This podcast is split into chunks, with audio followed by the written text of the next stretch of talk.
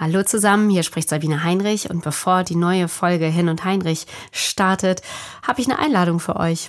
Wir machen nämlich einen Live-Podcast im Sommer am 16. Juni, das ist der 16.06. von 12 bis 13 Uhr hier am DZNE in Bonn. Das ist direkt an der Uniklinik auf dem Venusberg. Könnt ihr live dabei sein. Kostenlos natürlich. Es ist übrigens Tag der offenen Tür. Habt also die Chance, euch dieses wirklich äh, beeindruckende Gebäude anzugucken und viele interessante Gespräche zu führen. Infos dazu auf hirnundheinrich.de. Und jetzt kommt die neue Folge. Hirn und Heinrich, der Wissenspodcast des DZNE. Oh Mann, wie oft rutscht es uns raus? Ich habe auch schon Alzheimer, wenn wir in die Küche gehen und nicht mehr wissen, was wollten wir denn da eigentlich. Da kann ich euch beruhigen, das passiert ja allen mal und ist ja auch nicht so direkt so ein Brocken, sondern hängt auch mit der Tagesform zusammen. Darüber haben wir ja hier in diesem Podcast oft gesprochen. Da zitiere ich meine kluge Oma. Ja Mensch, dann wird es auch nicht so wichtig gewesen sein. Kommt schon wieder. Hallo und herzlich willkommen zur neuen Folge von Hirn und Heinrich, dem Wissenspodcast über neurodegenerative Erkrankungen. Und ähm, wir sprechen heute über ein wahnsinnig spannendes Thema. Es geht um Früherkennung bei Alzheimer. Und hier am DZNE, dem Deutschen Zentrum für neurodegenerative Erkrankungen, forschen Wissenschaftlerinnen und Wissenschaftler rund um all diese Erkrankungen. Und Alzheimer ist die häufigste Form der, der, der äh, und Alzheimer ist die häufigste Form der Demenzerkrankung.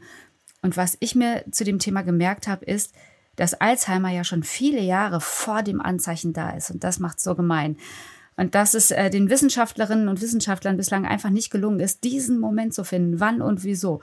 Wir wissen es nicht. Aber müssen wir denn so lange warten, bis wir merken, bis wir vergessen?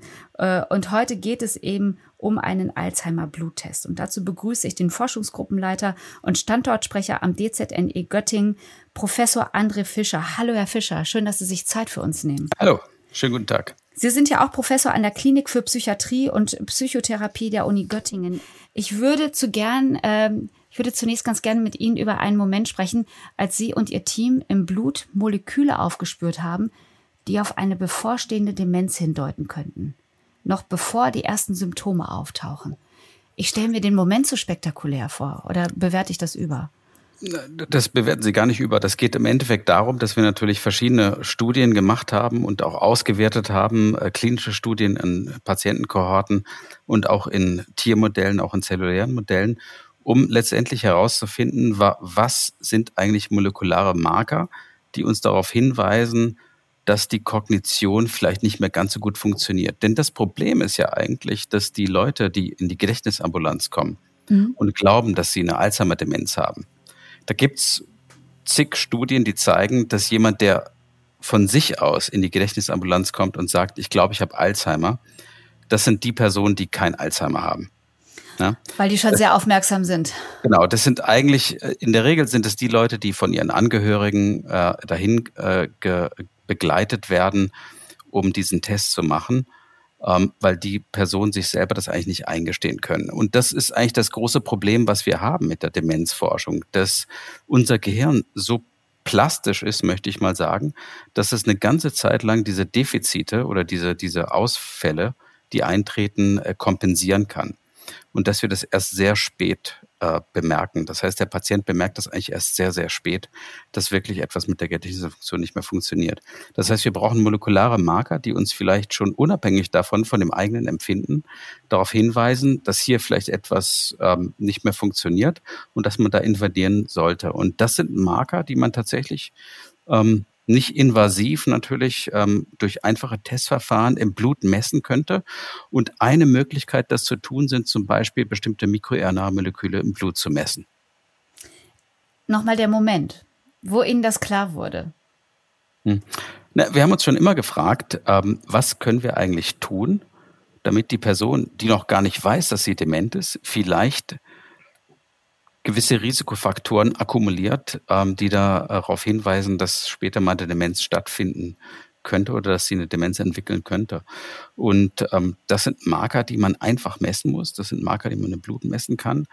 Und ähm, das haben wir versucht ähm, darzustellen. Und äh, der Schlüsselmoment, wenn Sie direkt mhm. danach fragen, war tatsächlich aus der Delcode-Kohorte, weil das war eine Kohorte, die vom DZNI aufgebaut wurde.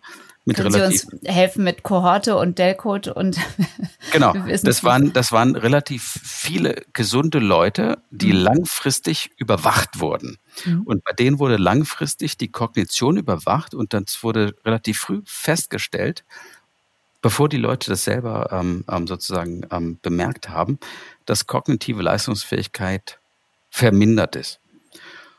Und gleichzeitig wurde von diesen Personen eben nicht nur die Kognition gemessen, sondern eben auch ähm, Marker wie Blut oder Nervenflüssigkeit abgenommen und in denen konnte man dann bestimmte molekulare Marker analysieren. Das ist ganz entscheidend, um ähm, eben festzustellen, dass es molekulare Korrelate gibt, die mit dem Verlust zukünftiger kognitiver Dysfunktion einhergehen.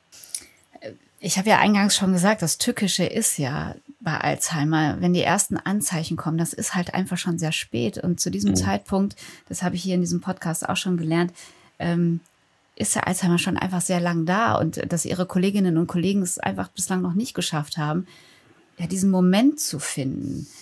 Können Sie uns noch einmal vielleicht äh, zusammenfassen, was das Gemeine daran ist? Genau, das Gemeinde daran ist halt, dass die Person oder der Proband oder der Patient, möchte ich vielleicht sagen, mhm. das gar nicht für sich realisiert. Das heißt, die Person realisiert gar nicht, dass es kognitive Beeinträchtigungen gibt, sondern das bemerkt in der Regel das Umfeld. Das Umfeld kann das eventuell ähm, indizieren äh, in, in der Form und Weise, dass man die Person dann zu einer Gedächtnisambulanz bringt. Aber in der Regel passiert das nicht. Das heißt, wir brauchen eigentlich Marker, die uns darauf hinweisen, dass eine zukünftige Verschlechterung der Kognition stattfindet, unabhängig davon, dass die Person das selber empfindet. Und das ist die große Herausforderung. Man kann das aber natürlich auch positiv bewerten, indem man sagt, ähm, wir wollen gar nicht eine kognitive Verschlechterung ähm, bemerken, ähm, sondern wir messen eigentlich die kognitive Reserve. Was Und heißt das? Genau, jeder von uns hat ähm, eine kognitive Reserve, die können wir aufbauen, indem wir sozusagen was Gutes für unsere Kognition tun. Und das kann man messen, das kann man auch an molekularen äh, Markern messen. Und man geht davon aus, wenn die molekulare Reserve sehr hoch ist, ich sage jetzt mal ganz plakativ, wenn man einen IQ, wobei das natürlich nicht der relevante Marker ist, den man da wirklich misst, aber wenn man, um, um das äh, Verständnis darzustellen, wenn man den äh, einen IQ von 120 hat, und 20 Punkte verliert, mhm. dann ist das immer noch okay, dass man selbstständig leben kann und man kocht und man kann seinen Kühlschrank zumachen und so weiter. Wenn man aber ein IQ von 80 hat und verliert 20 Punkte, dann wird es schon sehr, sehr schwer, sozusagen ein selbstständiges Leben zu führen. Ja? Und ähm, genau darum geht es, dass man im aktuellen Alltag sich diese kognitive Reserve aufbaut, dass man sagt, ich, es ist gar nicht so schlimm für mich, wenn ich jetzt ein paar kognitive Einbußen dahernehmen muss, ich werde nicht dement. Mhm. Wie weit ist der Alzheimer, wenn die ersten Symptome auftauchen? Können Sie das so sagen? Mhm. Genau, also beim Alzheimer, da gibt es also aktuell verschiedene ähm, symptomatische Einstufungen. Da geht man von dem mild cognitive impairment, also der milden kognitiven Verschlechterungen oder auch der subjektiven kognitiven Verschlechterungen, ähm, wo Leute glauben, dass sie bestimmte Dinge nicht mehr ganz so gut verstehen oder, oder aktiv wahrnehmen können. Ähm, und das kann man messen durch bestimmte äh, neuropsychologische Tests. Und die sind dann einfach schlechter. Mhm. Und das kann man auch testen. Und da ist ein ganz äh, wichtiger und ähm, essentieller Bereich zum Beispiel diese computergestützten ähm, Applications, die es auf Smartphones gibt, wo man zum Beispiel sagen kann, habe ich dieses Bild schon mal vorher gesehen? Oder habe ich es nicht gesehen? Dann klicke ich ja, dann klicke ich nein. Und ähm, je nachdem, wie gut das dann ausgewertet äh, wird, also wie gut man da ist, ähm, kann man eben ähm, schauen, wie gut die Kognition noch ist. Das sind Frühmarker. Empfehlen Sie sowas? Ja, also es gibt Mit so einer App, echt? Ja, da gibt es auch im DZNE bestimmte kognitive Apps, Apps die da entwickelt werden, ähm, die auf bestimmte kognitive psychologische Funktionen ähm, abgestellt sind und, und das sehr, sehr spezifisch messen können. Das ist, glaube ich, ein ähm, wichtiger Marker. Das ent, ähm, entbindet aber nicht, dass man molekulare Marker braucht. Ja, also wir wissen gut. sozusagen, dass wenn das Gehirn nicht mehr so gut funktioniert, dann gibt es in der Regel weniger Synapsen. Und weniger Synapsen heißt, dass es halt weniger synaptische Marker gibt. Die kann man nachweisen. Die kann man zum Beispiel über bildgebende Verfahren nachweisen. Das ist natürlich extrem aufwendig. Da müssen den Patienten oder den Probanden, ähm, die müssen einbestellt werden, dann müssen den radioaktive Substanzen injiziert werden, dann wird eine Bildgebung gemacht und das dauert sehr lange und es ist auch teuer und aufwendig und auch nicht ganz ungefährlich. Das heißt, es wäre natürlich sehr viel einfacher, wenn man sozusagen ähm, einfache molekulare Marker im Blut nachweisen könnte, die mit Kognition korrelieren. Mhm. Und mit dem Verlust von kognitiven Eigenschaften korrelieren natürlich eine ganze Reihe von, von, von, von Prozessen, wie zum Beispiel das, was man immer hört, inflammatorische, also entzündliche Prozesse, ja, der Verlust von kognitiven Eigenschaften, metabolische Prozesse, Depression, wenn man viel geraucht hat, wenn man sozusagen inaktiv war, was seine physiologische Aktivität angeht, wenn man in äh, Gebieten gelebt hat, ähm, wo eine hohe ähm, Luftverschmutzung stattgefunden mhm. hat. Das sind alles Risikofaktoren, die natürlich die kognitive ähm, ähm, Beeinträchtigung, auch die Entwicklung der Demenz ähm, befördern. Mhm. Aber denen kann man entgegenwirken. Und dafür gibt es molekulare Marker, die wir auch im Blut messen können. Bevor wir über, über einen, einen Bluttest sprechen, ähm, habe ich noch mal eine ganz andere Frage. Wenn es doch nicht heilbar ist, und an dem Punkt sind wir ja nach wie vor, es ist mhm. nicht heilbar, was ändert es, wenn man es früher weiß? Na, es ändert natürlich sehr viel, weil die Frage ist natürlich, wann ähm, gleitet man sozusagen in die Demenz ab? Mhm. Ja? Und ähm, viele Studien gehen auch davon aus, dass Demenz eigentlich ein natürlicher Prozess ist. Und wenn wir alle 130 Jahre alt werden, dann werden wir wahrscheinlich alle eine Alzheimer-Demenz entwickeln. Ja? Mhm. Die Frage ist aber, dass wir das, und, und das ist auch das therapeutische Ziel, wir wollen das gar nicht verhindern, sondern wir wollen das vor fünf bis zehn Jahre herauszögern. Ja? Dass wir sozusagen den, den, die Funktion unseres Nervensystems im Gehirn und die neuronale Plastizität erhalten oder den Verlust ähm, der neuronalen Plastizität sozusagen hinauszögern können für fünf bis zehn Jahre. Der Bluttest. Also Sie haben ja ähm, kürzlich herausgefunden, wie man eben diese bevorstehende Alzheimer-Demenz mit Hilfe eines einfachen Bluttests frühzeitig feststellen könnte. Mhm. Noch vor den ersten Symptomen. Mit äh, anderen Wissenschaftlerinnen und Wissenschaftlern. Ähm, wie alt waren Ihre, Ihre Probandinnen da oder die, die Leute, die sich in dieser Studie zur Verfügung gestellt haben? Also ich stelle die Frage nochmal konkret. Wie viel früher weiß man das? Also ab ja, wann ist das relevant? Das ist, eine, das ist, eine, ganz gute Frage, weil wir haben uns tatsächlich gefragt, äh, die ganzen, ähm, also die allermeisten Studien in dem Bereich vergleichen eigentlich immer ältere Kontrollen, die noch kognitiv intakt sind, gegen ältere Probanden, die vielleicht schon eine gewisse Form der milden kognitiven Demenz oder auch der Alzheimer-Demenz entwickelt haben.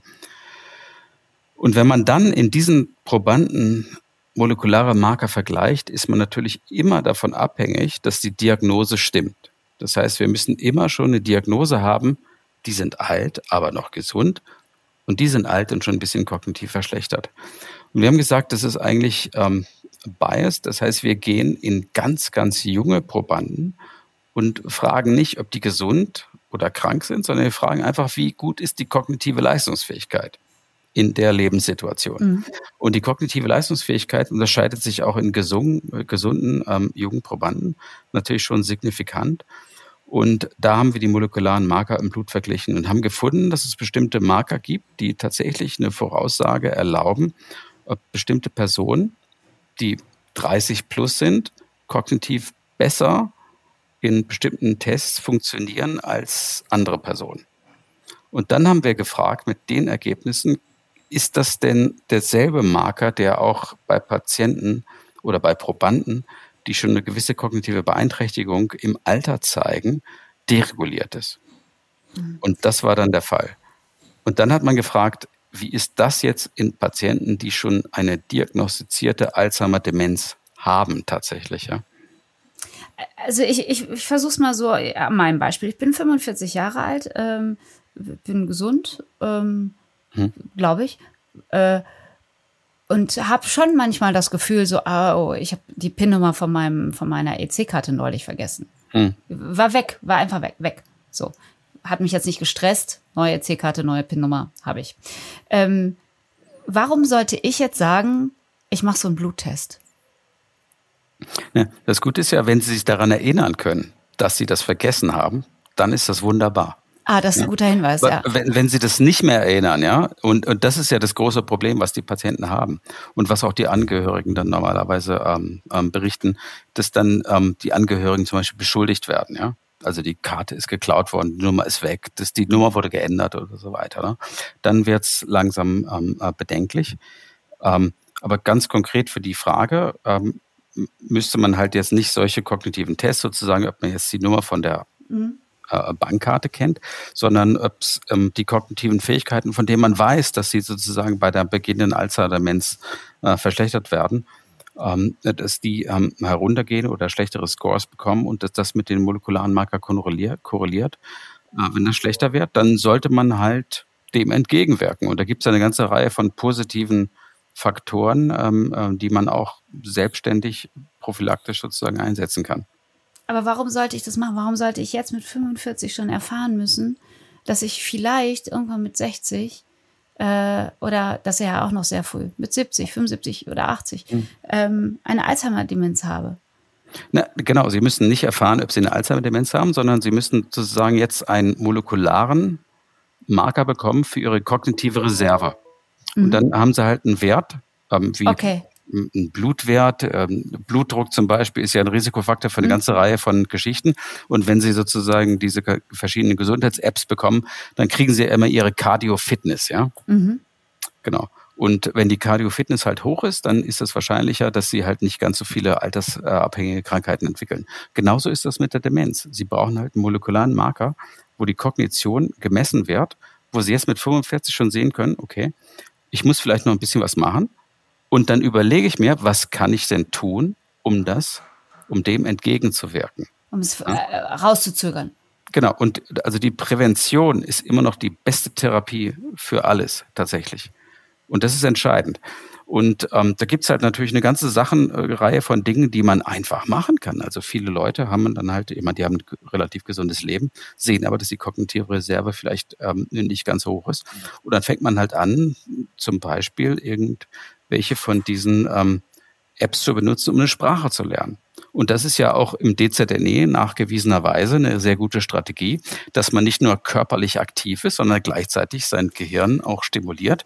Mhm. Und ähm, die beste Prävention, die da in Studien nachgewiesen wurde, war ja, dass man auf dem Laufband läuft und gleichzeitig noch eine Sprache lernt.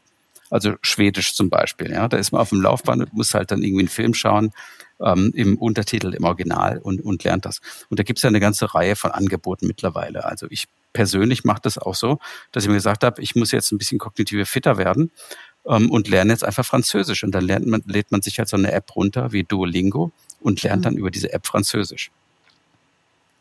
Oder und, irgendeine andere Sprache. Okay. Ähm, um diese Flexibilität zu erhalten. Ich, ich frage mich aber, ob mein Leben nicht dadurch ein bisschen schwerer wird. Nicht, weil ich was lerne, sondern weil ich es schon weiß. Oder verstehe ich Sie die ganze Zeit grundsätzlich falsch? Na gut, also Sie wissen natürlich nicht, dass Sie wirklich dement werden. Sie haben halt ein gewisses Risiko. Ja. Und dieses Risiko kann man minimieren. Ja? Okay. Und wenn wir alle 120 Jahre alt werden, werden wir wahrscheinlich alle Demenz entwickeln. Ähm, aber dem kann man natürlich entgegenwirken, dadurch, dass man diese kognitive Reserve äh, aufbaut. Und das kann man tun durch verschiedene ähm, Tätigkeiten, ähm, wie zum Beispiel körperliches Training, also Laufen, Fahrradfahren, aber eben auch kognitives Training, wie zum Beispiel eine andere Sprache lernen. Ja. Ähm, soziale Interaktion ist auch ein ganz, ganz wichtiger Punkt, der, der dabei eine Rolle spielt, ja. Mhm. Mhm. Ähm, wie soll denn dieser Bluttest aussehen? Können Sie sich vorstellen, dass der beim Hausarzt mit angeboten wird? Also genau, das, also die, die Idee, die wir haben, die wir weiter verfolgen, ist, dass es im Endeffekt ein zweistufiges Verfahren ist, dass man im ersten Schritt einfach eine ganz einfache Möglichkeit hat, sich selber zu kontrollieren. Und zwar nicht nur auf kognitiver Ebene durch diese Tests, die zum mhm. Beispiel durch verschiedene Apps ähm, ähm, ermöglicht werden, sondern eben auch auf molekularer Ebene. Und da haben wir Tests entwickelt, die funktionieren auf dem ähm, System, ähm, da hat uns die, die aktuelle Marktlage tatsächlich überholt, weil wir hatten überlegt, ob wir solche Lateral Flow Tests entwickeln wollen, um MikroRNAs zu messen. Und mittlerweile kennt die jeder, weil das ist dasselbe Prinzip, wie die ähm, Corona-Tests funktionieren. Mhm. Statt sozusagen einer Speichelprobe oder einem Nasensekret auf diese Corona-Tests zu geben, würde man halt eben eine Blutprobe aus dem Fingertest nehmen und messen, ob bestimmte von diesen molekularen Markern eben aufreguliert sind. Und das ist schon ein relativ gutes Maß für die ähm, kognitive Reserve. Das muss aber natürlich begleitet werden durch andere Tests. Also wir gehen nicht davon aus, dass unser Test äh, der alleinige ist, der das entscheidet, sondern tatsächlich geht die Diskussion dahin, dass wir sowas wie so eine Art Kom Demenzkompass entwickeln, mhm. ähm, dass Personen, die altern, eben eine gewisse ähm, oder Möglichkeit, verschiedene Möglichkeiten an der Hand haben, um relativ einfach zu messen, wo ihre kognitive Reserve steht und ob sie dann vielleicht noch dem entgegensteuern können durch äh, proaktive Mechanismen wie zum Beispiel Sport oder kognitives Training oder ob man andere äh, Initiativen ergreifen müsste. Wie, wie weit ist es noch entfernt vom Alltag, dieser Test? Oder wann, wann, wann würde der kommen? Wie weit sind Also Sie wir da? gehen davon aus, dass wir, wir haben jetzt, wie gesagt, ein Projekt, das finanziert ist, um diesen Test ent, äh, zu entwickeln, auch im, im Home-Based-Verfahren und dass das dann in zwei Jahren am Markt ist. Mhm. Das ist schnell. Mhm. Oder? Also bei allem, was sie sonst machen, was Wissenschaftlerinnen und Wissenschaftler sonst äh, versuchen, irgendwie in die Welt zu bekommen, ist das echt schnell. Na gut, wir versuchen ja keine Therapie zu entwickeln. Das ist natürlich irgendwie extrem aufwendig und dauert lange, weil das geprüft werden muss, sondern mhm. wir wollen einen Test im Homebase-Verfahren äh, etablieren. Das gibt es so noch nicht, oder? Genau. Weltweit nicht, oder? Äh? Bisher noch nicht, ne. Mhm. Wie kommt das an? Was Sie da erforschen? Was, was, was, was, das was merken das, Sie? Das ist aktuell, das ist tatsächlich ein, ein, ein wichtiger Punkt, ähm, weil ähm, die Frage ist natürlich, ähm, wenn es keine Therapie gibt, wollen wir das überhaupt wissen? Ja? Oder mhm. wollen wir das überhaupt machen? Oder de, de, de, die nächste große Frage ist, ähm, möchte ich wissen, ob ich dement werde? Und das ist ein ganz ähm, entscheidender Punkt. Deshalb haben wir auch gesagt, wir, wir machen das nicht als Demenztest, sondern wir machen das als Test für die kognitive Reserve. Okay. Und wir arbeiten da zusammen ähm, mit einem BMBF-Projekt jetzt, wo es darum geht, diesen Essay das auch. Das ist das Bundesministerium für was? Genau, das, das soll kommerzialisiert werden, ja. wo wir halt mit Wirtschaftspsychologen zusammenarbeiten, mhm. ähm, die genau diese Fragen bearbeiten. Das heißt, wie kriegt man Leute eigentlich dazu, das jetzt nicht negativ zu bewerten und zu sagen, oh, jetzt werde ich halt dement und ich kann sowieso nichts mehr machen. Sie merken das ja an meiner Reaktion, ja. Also wir haben ja genau. gerade darüber gesprochen, dass ähm, als ich mich auf dieses Gespräch vorbereitet habe, habe ich mich intensiv gefragt, möchte ich das jetzt schon wissen? Ich sehe es, Sie sind ja auch äh, äh, Wissenschaftler äh, oder Sie, Sie forschen ja auch ähm, äh, bei familiären Zusammenhängen, ne? ähm, Vorbelastung. Mhm. Ähm, aber wenn ich doch sehe, äh, in meiner Familie, es gibt einen Alzheimer-Fall oder wie auch immer, dann weiß ich gar nicht, ob ich das jetzt schon so wissen möchte, auch durch einen Bluttest. Na, aber Sie wollen ja zum Beispiel dann wissen, ob Sie dem vorbeugen können, oder? Hm, ich möchte was dagegen tun können, ja. Genau, und dann kann man ja zum Beispiel schauen, wenn man jetzt sagt, also ich habe ich hab ja verschiedene Möglichkeiten, dem entgegenzuwirken. Also das Gute ist ja, und das muss man ja wirklich mal festhalten, dass wir, wenn wir von Alzheimer sprechen, haben wir eine 40-prozentige Wahrscheinlichkeit, ähm, das zu verhindern. Einfach dadurch, dass wir unser Verhalten verändern. Und das ist ja mehrfach nachgewiesen worden, dass wir uns eben Risikofaktoren entziehen oder dass wir protektive Faktoren in unser Leben einbinden. Das heißt, 40 Prozent der Wahrscheinlichkeit, dass wir irgendwann mal dement werden, ist in unserer eigenen Hand. Mhm. Und das muss man erstmal verstehen. Und wenn man jetzt noch eine Möglichkeit hat, das zu messen, und zu sagen, okay, du bist jetzt jemand, ähm, du sollst jetzt anfangen, für deine kognitive Reserve zu arbeiten, damit du eben nicht über diese Schwelle von 40 Prozent kommst, ähm, dann ist das natürlich, ähm, glaube ich, schon ein gewisser Ansporn. Und das sind eine ganze Reihe von Sachen, ähm, die mit ja, banalen Faktoren zusammenhängen, die mit der Kognition zu tun haben, aber auch mit der, Kogn mit, mit, mit, mit der ähm, körperlichen Fitness. Das geht von, von Bluthochdruck bis Alkoholkonsum bis Übergewicht zum ah, Beispiel. Okay. Ja. ja. Aber da, da, da sprechen wir in diesem Podcast auch darüber. Das ist immer so hm. verrückt. Macht sie das nicht? Frustriert sie das nicht? Das, wir haben es ja alle in der Hand. Aber trotzdem äh, sehen sie die steigenden Zahlen und, und. Genau, aber ich glaube, das liegt daran, das liegt, das ist ein psychologischer Faktor. Das liegt wirklich daran, dass die Leute nichts Messbares in der Hand haben. Also wenn man denen jetzt sagt, das ist ja super, wenn du einen niedrigen Blutdruck hast und ähm, wenn, wenn dein, wenn dein ähm, Body Mass Index bei 25 liegt, ja, dann sagen die Leute, ja, super, aber es bringt mir jetzt im, im Alltag nichts, ja. Mhm. Wenn ich jetzt aber einen Bluttest habe, der mir sagt, okay, du bist jetzt wirklich über dem Limit und jetzt musst du runterkommen. Das ist die Hoffnung, ja, dass es halt ein psychologischer Ansporn ist, die Leute dann dazu zu bringen, äh, auch mehr für ihre kognitive Fitness oder für die körperliche Fitness zu tun. Hm. Sie haben ja gesagt, dass die, die Menschen, die in die Gedächtnisambulanz kommen, von sich aus, dass bei denen eigentlich eher mal alles, also nicht alles, aber dass es noch nicht so dramatisch ist. Ähm, hm.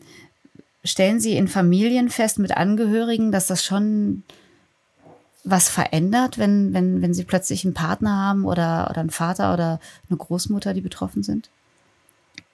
Aus also eigenem Verhalten, ein Rückschluss?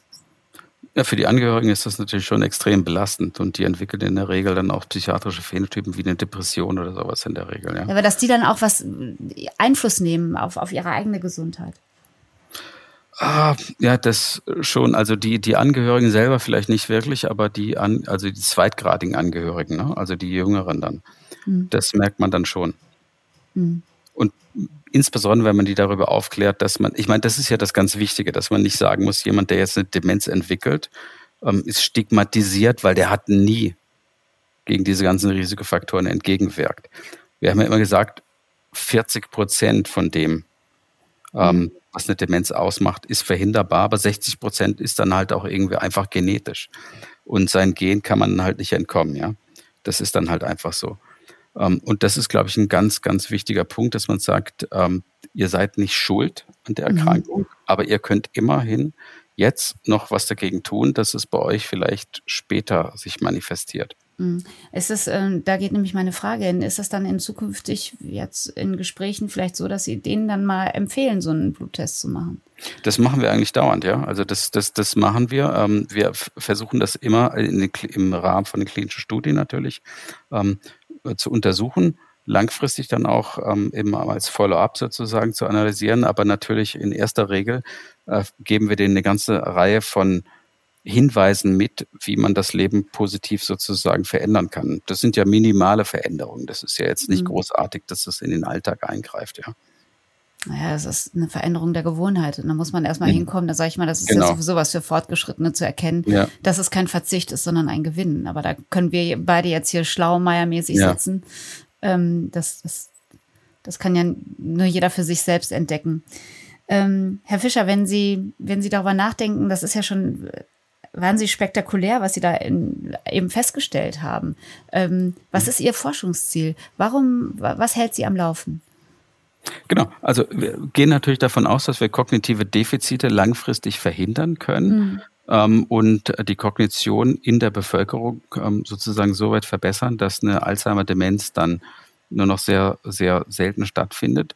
Und wir gehen tatsächlich so früh, dass wir sagen, ähm, wir möchten das nicht nur in der mittelalteren Bevölkerung anbringen, sondern auch uns fragen, wie soll eigentlich der Schulunterricht stattfinden? Und das, ist, eine, ah. das ist mir eine Sache, die sehr, sehr am Herzen liegt, wo ich auch äh, aktiv bin ähm, dass zum Beispiel in den Pausen dann irgendwie äh, nicht nur rumgesessen wird, sondern dass auch ein bisschen was Aktives stattfindet, dass ein Sport stattfindet, dass man sich bewegt, ja. Und dass man, ähm, das wissen wir ja, dass äh, Lerninhalte sehr viel besser verinnerlicht werden, wenn man danach sozusagen sich körperlich betätigt. Also gibt es ja zig Studien von uns, von unseren Kollegen in Magdeburg, die zeigen, dass man, wenn man Studenten ähm, einen gewissen Lerninhalt äh, vermittelt hat, wenn die dann in eine neue Umgebung gehen und Sport treiben, dann ist das doppelt so gut in der Konsolidierung wie Personen, die halt sich danach an den Schreibtisch setzen, ja.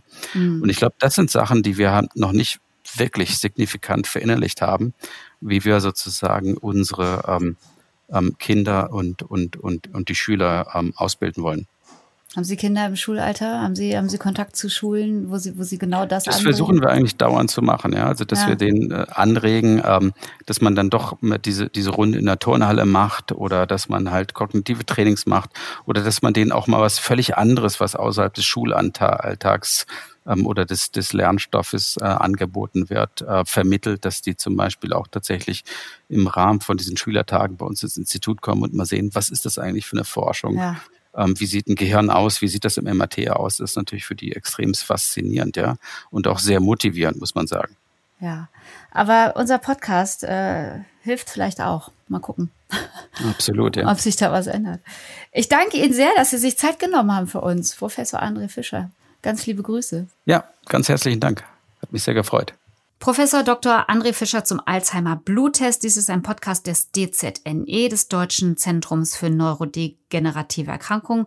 Und am Standort Göttingen ist Professor Fischer Forschungsgruppenleiter. und Standortsprecher. Danke fürs Zuhören. Bis zum nächsten Mal. Hirn und Heinrich, der Wissenspodcast des DZNE.